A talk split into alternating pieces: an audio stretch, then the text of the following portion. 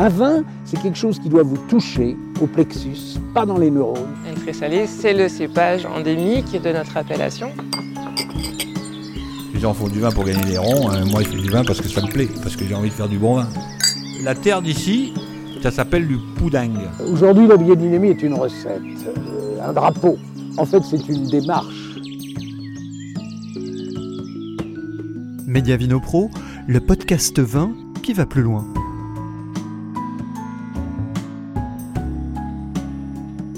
Depuis 2016, Paul-Antoine Tsuzzoni travaille en compagnie de son père sur le domaine familial.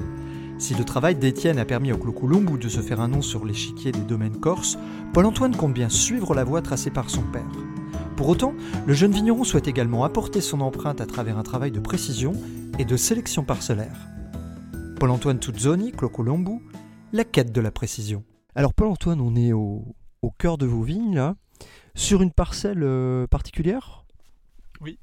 Alors on est vraiment sur un parcellaire atypique en termes de pédologie et d'exposition, parce qu'on est vraiment sur un sol très ancien, alluvial, donc issu vraiment de sédiments argileux, ce qui est assez rare sur l'appellation Calvi, parce qu'on est essentiellement sur des sablons limoneux granitiques.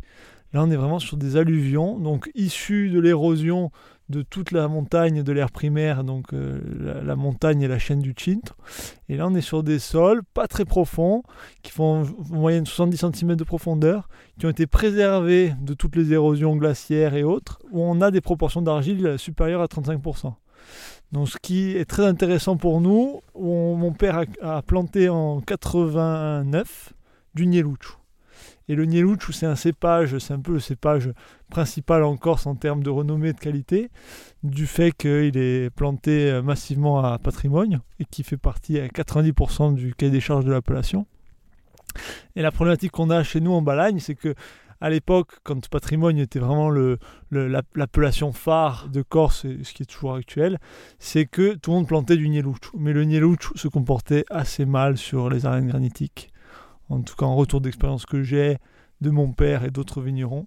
Le Nielouch a toujours des squelettes amers très durs sur les arènes, sur les sables, alors que là, sur les argiles, on arrive à avoir des belles maturités phénoliques, on arrive à avoir des beaux grains, des maturités assez poussées, avec des très beaux équilibres. Donc c'est l'une des pédologies qui se comporte bien avec des Nielouchous.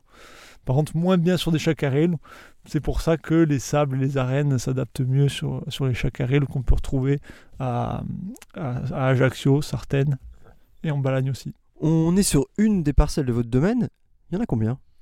On a à peu près une centaine de parcelles. Si on morcelle en fonction des cépages, on a 102 parcelles, 102 parcellaires.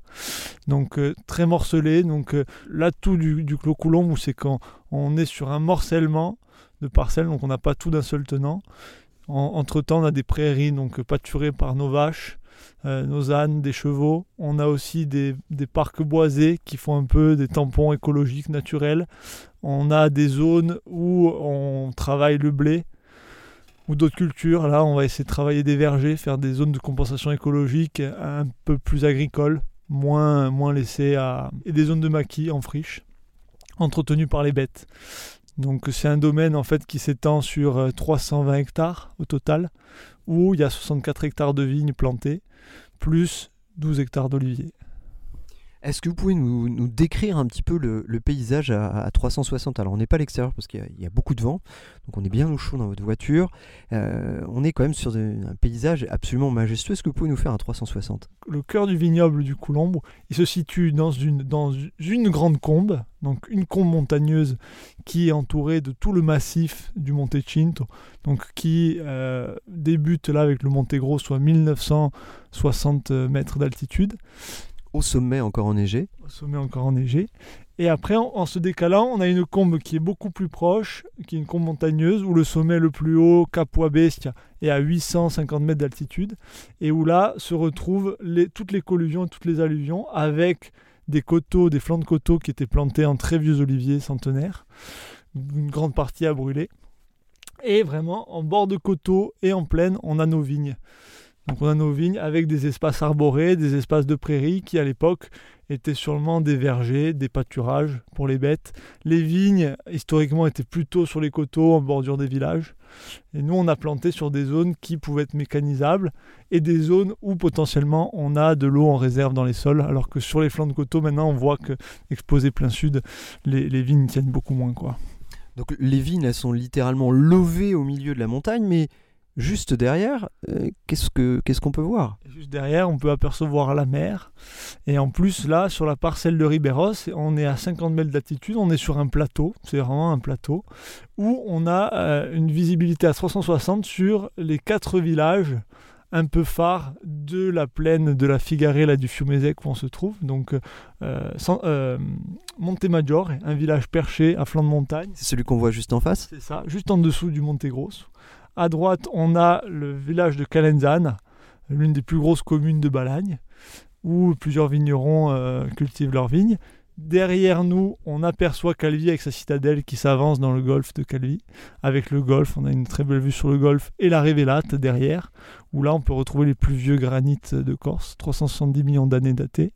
Et après, juste derrière, on a euh, le village de Loum, à flanc de montagne, exposé plein sud, où là, euh, une grosse partie des vignes du domaine sont plantées sur euh, cette commune. On y va à votre domaine pour le coup? Allez, on y va. C'est parti.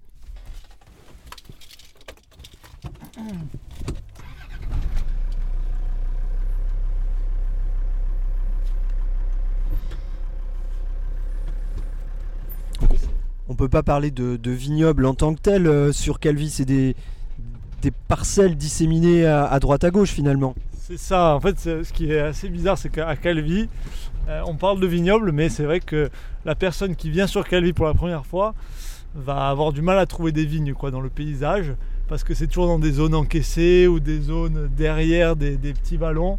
Donc euh, les vignes ne sont pas totalement visibles. À une époque, dans les années 60, il y avait 2000 hectares de vignes. Là, elles étaient au bord des routes. Et maintenant, les vignerons se sont plutôt reclus dans des zones où il n'y a pas d'habitation autour, euh, des petits vestiges de vignobles très morcelés. Ce qui est très intéressant pour nous, c'est la biodiversité qu'il y a autour des parcellaires qui permet de limiter un peu la pression des ravageurs et des maladies. On n'est pas sur de la monoculture ici. Voilà, on n'est pas sur la monoculture, on est sur euh, plutôt de la polyculture élevage, où l'élevage a été fortement poussé dans les années 70 aussi avec les primes euh, grâce au lait. Mais c'est vrai que la- le- les vignerons ont réussi à se faire une place sur euh, des parcellaires. Et maintenant, euh, le but, c'est de nous de retrouver encore ces, ces parcellaires historiques et essayer de trouver des terroirs qui sont encore à- à découvrir. Donc juste en face, on, on avait la citadelle de, de Calvi à vol d'oiseau. La mer est à combien de temps là ici?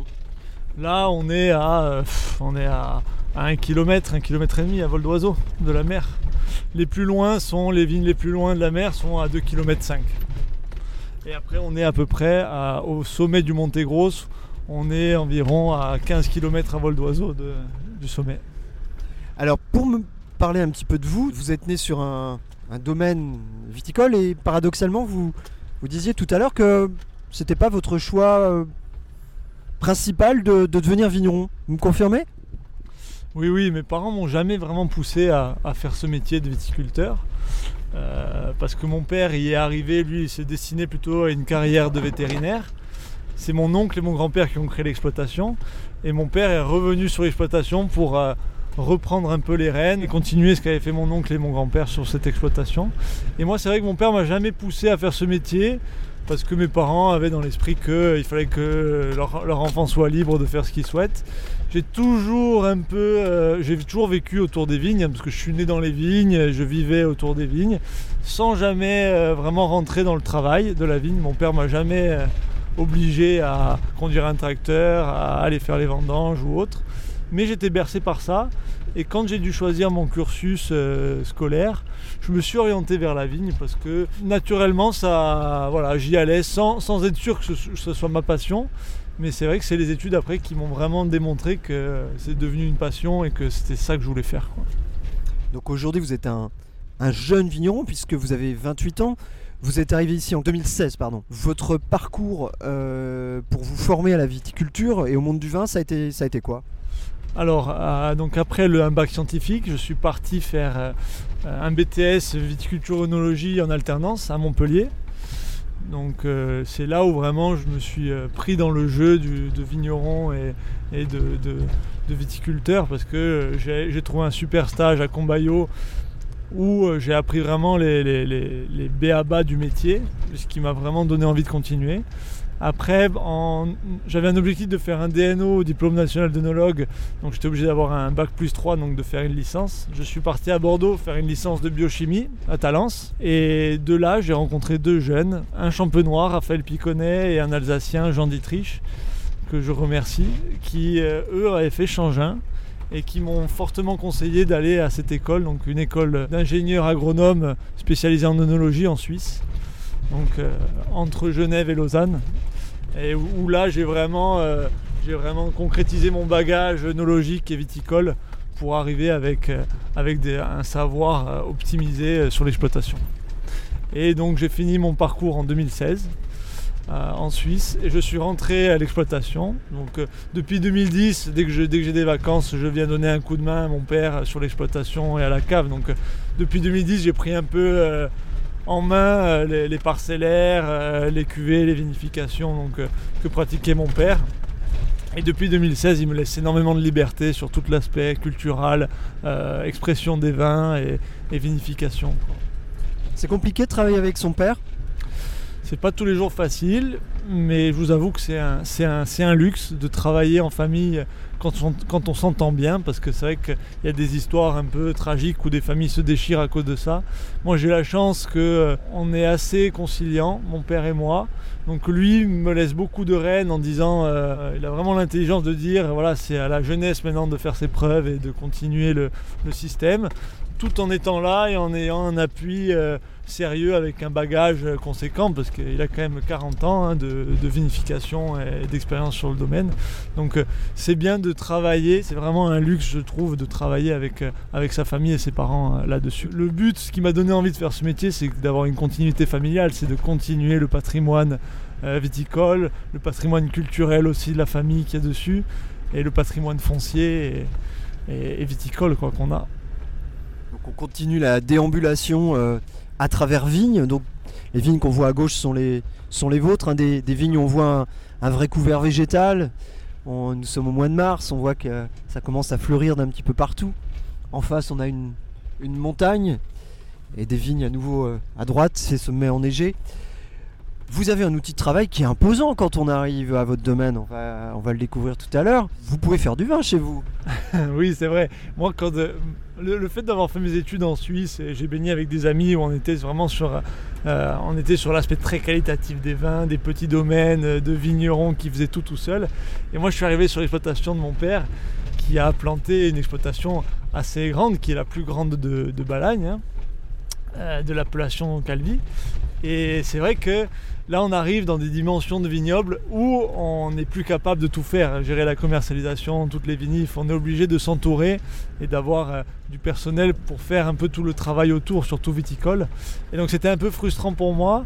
Mais c'est vrai que là, ce que je vois, c'est que ça nous permet d'entretenir quand même un espace euh, écologique intéressant, euh, d'avoir une diversité de sols et de terroirs qui nous permet d'avoir une gamme très large de vins à des prix réduits, parce que c'est vrai que ça nous permet de diminuer les, les- prix, donc, euh, parce qu'on augmente le domaine avec un parc de machines égal, on travaille 64 hectares, et donc on arrive à optimiser les coûts un peu partout, et donc garantir à nos clients des vins, euh, des fois même des micro-cuvées, à des prix euh, cohérents. Quoi. Quand sur certaines appellations ou certaines exploitations, les prix s'envolent et montent très haut. Vous êtes certifié Déméter Voilà, on est certifié, donc on a été certifié EcoCert depuis euh, 2013, malgré que le domaine ait toujours eu une, approche euh, biologique de la culture de la vigne. Et moi, à, ma rentrée, donc en 2016, je suis rentré à l'automne 2016, euh, fin d'été 2016 pour les vendanges. Et j'ai commencé la biodynamie au printemps 2017. Donc printemps 2017, j'ai commencé et donc on a demandé la certification à ce moment-là et donc on l'a eu pour la millésime 2018. Pour le moment, on est certifié au vignoble. On n'est pas certifié Déméter sur toutes les cuvées parce qu'on ne respecte pas forcément le cahier des charges Déméter sur tous les vins, mais le vignoble est 100% Déméter. Est-ce que il y a une difficulté particulière ou je dirais même une compatibilité à avoir un domaine de 64 hectares et être en biodynamie? Est-ce que c'est quelque chose de, de compliqué particulièrement ou pas? Non, non, c'était un peu la question que je me posais au début quand euh, je voulais aller vers la biodynamie. J'étais bercé, mais tous les domaines que j'avais rencontrés, c'était des petites exploitations. Et ça me paraissait impossible de gérer une exploitation de, de, de 320 hectares de propriété, 64 hectares de vignes, tout en biodynamie.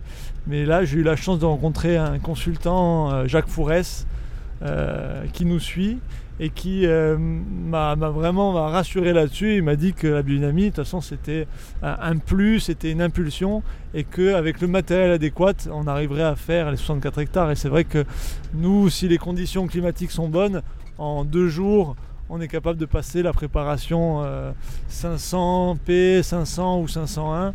Donc bouse de corne, euh, bouse de corne préparée, silice de corne, sur euh, les, 60 les 72 hectares de l'exploitation qui sont euh, cultivés. Et après on est obligé de faire d'autres passages pour travailler les prairies, les zones arborées euh, en complément, mais qui elles ne, produisent rien. Donc pour vous, c'est oui, c'est complètement compatible. C'est compatible, c'est compatible et c'est vrai que c'est, euh, je pense que c'est, c'est là où il faut tendre, c'est que la biodynamie, il faut pas, il faut pas faire peur aux agriculteurs en disant que c'est vraiment euh, destiné à une élite de petits vignerons. C'est le but, c'est que vraiment les plus grosses exploitations et qu'on arrive à transformer euh, les plus grosses surfaces possibles en biodynamique. Quoi. Donc c'est totalement faisable. Après, c'est sûr que ça demande plus de temps de travail, ça demande de former du personnel aussi à certains moments, mais c'est totalement compatible et totalement faisable. Et c'est ça qui est beau, quoi. C'est que d'arriver à, travailler des structures tout en biodynamie pour optimiser la résilience de nos cultures face au réchauffement climatique euh, dans un premier temps, quoi. Vous y êtes arrivé comment à la, biodynamie C'est des échanges pendant votre, votre parcours euh, scolaire, entre guillemets? Oui, oui, si vous voulez, c'est vraiment euh, en, Suisse. Donc déjà en BTS, on avait quand même des approches. euh, mais bon, ça, je pense, c'est toute la, toute la- toutes les générations maintenant. hein. Tout le monde est sur respect du vivant, respect de, respect de l'environnement. Tout le monde a ses, a principes en tête. hein. On apprend des erreurs qui ont été faites aupa- auparavant, même si on les comprend aussi pourquoi elles ont été faites. Et c'est vrai qu'en en Suisse, quand j'étais à Changin, on a trouvé un petit noyau dur d'amis. Et euh, on, adorait se balader les week-ends ou même des fois en semaine. hein.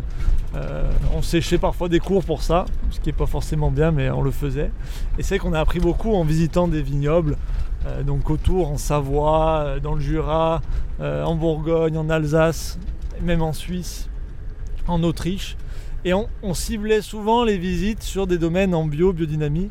Et on a rencontré des personnages tellement cohérents, tellement sincères, honnêtes, qui faisaient des produits très bons, euh, très pointus. Et je me suis dit vraiment, la biodynamie, il y a, quelque chose, quoi. Il y a, il y a un impact. Donc euh, j'ai voulu, j'ai voulu l'expérimenter sur notre exploitation, où en plus on a des, on a des problématiques euh, dues euh, à des stress hydriques, à des réchauffements. Donc euh, c'est, la biodynamie, c'est vraiment de déstresser la plante, de réguler un peu les équilibres naturels qui sont contrariés par la culture. hein. Vous avez eu des modèles un petit peu sur ces problématiques biodynamiques qui vous ont servi un petit peu de. Enfin, ou des mentors un peu?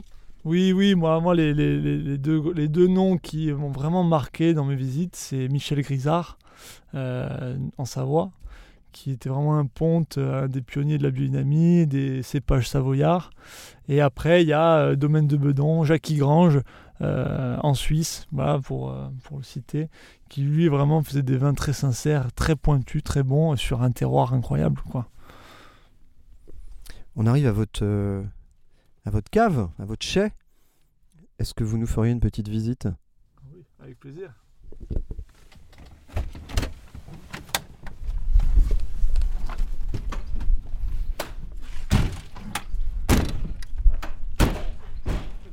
Alors, on est au, au Clos Colombo et là, il y a le, le- le papa de Paul-Antoine qui pointe le bout de son nez. Enfin, quand je dis il pointe le bout de son nez, il fait 2m02 a priori de source sûre. Donc, euh, et, et- et Paul-Antoine fait 1m96. Je me sens un peu, un peu petit. Est-ce que euh, on peut aller visiter votre Bien sûr, bien sûr, c'est avec plaisir. Paul Antoine, euh, On vous fera une petite visite guidée sans problème. C'est parti. Donc c'est une bâtisse qui est assez, euh, assez impressionnante quand même, qui est assez récente aussi. C'est un chai qui date de 2010, parce qu'à l'époque, quand euh, mon oncle et mon grand-père ont créé l'exploitation, mon oncle a fait construire une cave qui est à 300 mètres plus bas et qui a été faite en 76. Donc euh, mon père a fait ses armes, ses premières vinives dans cette cave-là, donc qui était faite avec des bétons coulés sur place, quelques inox. C'était un chai un peu vétuste. Et quand mon père a vraiment a structuré l'exploitation, a augmenté la- les surfaces, là, il y avait le besoin de faire un chai vraiment spécifique et d'investir dessus. En plus, il m'a vu arriver avec mon frère, on se lançait vers la viticulture, c'était le début de mes études de BTS. Il s'est dit, bon, j'investis pour l'avenir, ce sera pour mes enfants aussi. Donc là, il a eu la vision d'investir dans un chai beaucoup plus moderne, avec de l'inox, un grand espace d'accueil. Là, on est dans la pièce d'accueil, donc vente au caveau, où on fait des événements aussi. Donc un grand espace pour accueillir les touristes l'été, qui est un peu le cœur, euh, l'un des cœurs de notre marché. hein, c'est la vente de vin direct, qui représente à peu près 30% du chiffre d'affaires global. Donc très intéressant. On est en contact direct avec le client, on peut faire déguster, on peut parler de nos valeurs, de nos produits. Donc c'est hy- hyper important. Et après, là maintenant, on vient de finir une extension de cave aussi, qui a été greffée sur la cave de 2010 et qui va nous permettre là d'augmenter, d'élever un peu le niveau de qualité des vins, des rouges et des blancs, en essayant de valoriser les élevages. Pour un travail parcellaire aussi, peut-être plus particulièrement? Exact, oui, pour pouvoir travailler sur les parcellaires, comprendre un peu mieux nos terroirs, valoriser des micro-cuvées aussi, et après avoir du stock pour pouvoir faire de l'élevage soit en cuve, en fût, en foudre, dans tous les types de contenants, et même de l'élevage bouteille. On poursuit la visite. Tu as un truc à dire, toi Si vous voulez rajouter quelque chose, Étienne. euh, C'est parfait. Tout est parfait. La relève est assurée.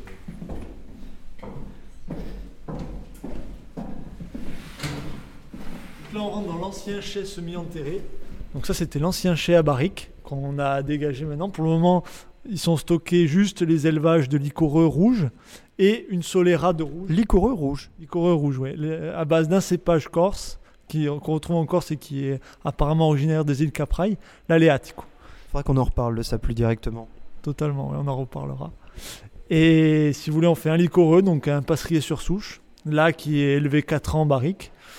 Et après, on a une Solera, donc ça c'est une expérimentation de Solera, donc toujours à base d'Aléatique ou le même cépage, donc qui est un cépage muscaté, hein, très aromatique, et là qui est vinifié en sec avec d'autres cépages, et qu'on essaye de faire un élevage sur 3-4 ans, où on fera le système Solera, on essaiera d'assembler les millésimes. Et là, on rentre euh, dans la, la cathédrale de votre domaine, si je puis dire. hein. Là, on rentre dans la partie donc, de 2010, donc toute la cuverie inox qui permettait de faire euh, tous les blancs, rosés, rouges du domaine Attention à la pompe euh, par terre. sur le style un peu, un peu vin de l'année, très fruit, ou en essayant vraiment, mon père a voulu, voulu marquer le, le pas en disant on fait une installation où on maîtrise les apports d'oxygène, où on limite les intrants, notamment le SO2, et où on a un chèque qui est euh, hygiéniquement qui est nickel quoi. L'hygiène, on peut le nettoyer facilement, il n'y a pas de problème déviation, parce qu'il a beaucoup souffert du chai béton en bas, très compliqué à nettoyer, très compliqué à désinfecter, où il pouvait y avoir aussi des, soucis de, de- de conservation.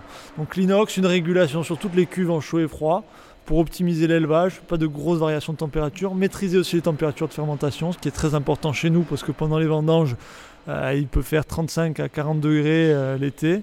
Donc là, de vraiment avoir une gestion des températures optimisée. Et là, maintenant, c'est ce chai inox, c'est le chai entrée cœur de gamme. Donc c'est surtout notre chai rosé blanc primeur. Et après, on a fait une extension donc euh, côté nord, donc on va aller voir de suite, qui est la réception de vendange. Donc là, que une inox euh, à 100% dans cette partie. hein. Donc ça, c'est toute la réception de vendange donc, qui est euh, séquencée en trois pôles. Donc un pôle pour la vendange mécanisée, donc vendange mécanique avec un système de, pesage, de tri, euh, dégrappage. Les cuves sont remplies ou les pressoirs sont remplis avec une pompe à marre. Donc euh, le rouge, les rouges sont envoyés dans un tube inox en 120 pour remplir les cuves par le haut.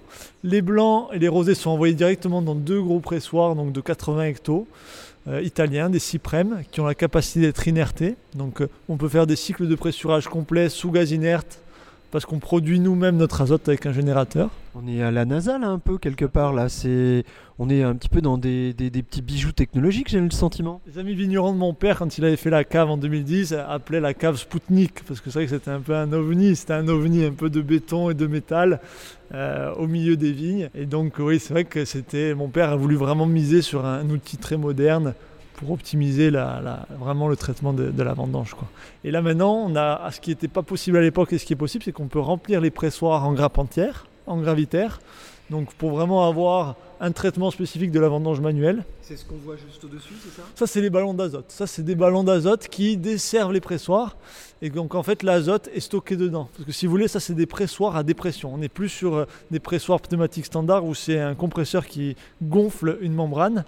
Et cette membrane qui vient écraser la vendange, là, c'est du vide qui est créé dans la cage. Et donc, en fait, c'est les jus sont extraits par le vide. C'est pas fréquent ça comme, euh, comme matériel. Enfin moi qui quand même bourlingue pas mal dans, le, dans le vignoble, euh, j'ai rarement vu euh, ce genre d'outil. Non, à l'époque, c'était un brevet. Ils ont dû l'o- l'optimiser maintenant, mais je pense que le brevet, ce brevet de base est sorti. Mais c'était des pressoirs à dépression faits par les Italiens Ciprem et qui apparemment s'est bien démocratisé dans le cognac parce que on avait des, extractions de jus très importantes dans des laps de temps très faibles. Et aussi l'intérêt, c'est qu'on a une réduction de consommation d'électricité, parce qu'une pompe à vide consomme moins d'électricité qu'un compresseur. Par contre, les désavantages de ce système, c'est que ça fait plus de bourbes et qu'on est obligé de faire un peu plus de rebêches. Et la problématique chez nous, c'est que vu que les, on a des sols potassiques euh, avec des forts taux de potasse, dus à la géologie au granit, euh, on a des raisins qui sont et des pots qui sont naturellement chargés en potasse. Et donc derrière ça, ça entraîne des précipitations tartriques donc des diminutions d'acidité. Donc plus on va triturer les raisins plus on va extraire de potasse et plus on va avoir des vins qui vont manquer d'acidité donc euh, le but c'est vraiment de pouvoir travailler en grappe entière pour essayer de limiter vraiment la trituration et avoir les premiers jus les plus clairs possibles, les moins triturés. Et après, on travaillera avec les fins de presse qui, elles, sont très chargées en potasse parce que les pots ont été euh, mâchés. On aura tout extrait. Mais là, vraiment, on est sur une séparation à la vendange de 3 à 4 phases. 3 phases euh, minimum. Alors on est toujours sur le côté tech. Est-ce qu'il y a une autre partie euh, un peu plus peut-être, je dirais, traditionnelle entre guillemets dans votre chai? Donc après, on a encore une autre réception. On a une réception. Donc, euh, C'est quelle surface C'est énorme. donc là, on est à, peu près à 5000 m euh, plancher de, de caveau.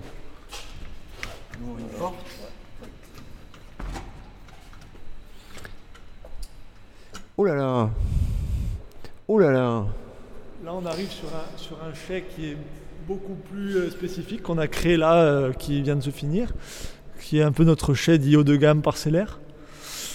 Et donc là, c'est une cuverie qui est destinée à la vinification et l'élevage des rouges et des blancs haut de gamme parcellaires du domaine. Donc là, on a investi dans du béton. Mon père le faisait un peu à contre-coeur parce qu'il avait été dégoûté des bétons de l'époque. Mais c'est vrai que ce qui nous manquait dans les élevages, c'est l'apport d'oxygène. C'est euh, le côté euh, respirant, euh, respiratoire des, des vins. Parce que les rouges dans les inox se refermaient et se durcissaient. C'était assez compliqué de faire des élevages si on voulait le faire. Donc là, on investit dans du béton. Tout, le chai ici peut être rempli en gravitaire, donc pas de pompe. Donc on voulait avoir la, la- la cuverie la plus simple possible en termes de travail pour les extractions, donc on puisse faire que ce soit des délestages, des pigeages, des remontages, on peut tout faire. Et on a un grand espace central, donc en fait là vous avez deux allées de cuves qui sont séparées d'à peu près euh, 6 mètres de long. Et au centre, on a, on a laissé un grand espace de travail, ça c'est pour faire des micro-cuvées. Donc c'est pour pouvoir travailler des petits foudres de petits volumes de 10-15 hectos, travailler des barriques aussi en grappe entière si on souhaite, des jarres. C'est pouvoir remplir et travailler sur de la micro-cuvée. Parce que si vous voulez, on a 19 cépages plantés au clos. Et c'est vrai que des fois on a deux rangs d'un cépage et on n'arrivait jamais à les vinifier purs. Donc c'était un peu frustrant parce qu'on ne connaissait pas vraiment l'intérêt de ce cépage sur nos sols. Et donc là, à partir de maintenant, on arrive avec un petit pressoir vertical bûchère. On arrive aussi à faire des blancs, des blancs, donc une pièce d'un cépage particulier. On arrive à vraiment optimiser les parcellaires. Alors dans cette pièce, dans ce chai, on a quatre cuves euh, inox et une, deux, trois, quatre, cinq, dix cuves béton. Mais quand on dit des cuves béton, elles sont en semi-forme d'œuf quelque part, mais av- avec un volume conséquent. On n'est pas sur de l'œuf classique. Ça fait qu'il y a combien d'hectolitres dans ces cuves? Ça, c'est des, des cuves de 70 hectos. Donc après, pour des vinifications rouges, il faut comprendre qu'il faut quand même laisser un espace de vide d'environ, euh, il faut laisser 20% de vide pour que pendant la fermentation, la dilatation, quand les gaz se dégagent, que la température augmente, que le mar monte. Donc ça veut dire que dans ces cuves de 70 hectos, au final, on va faire peut-être 32 hectos de cool, donc vraiment de rouge de cool.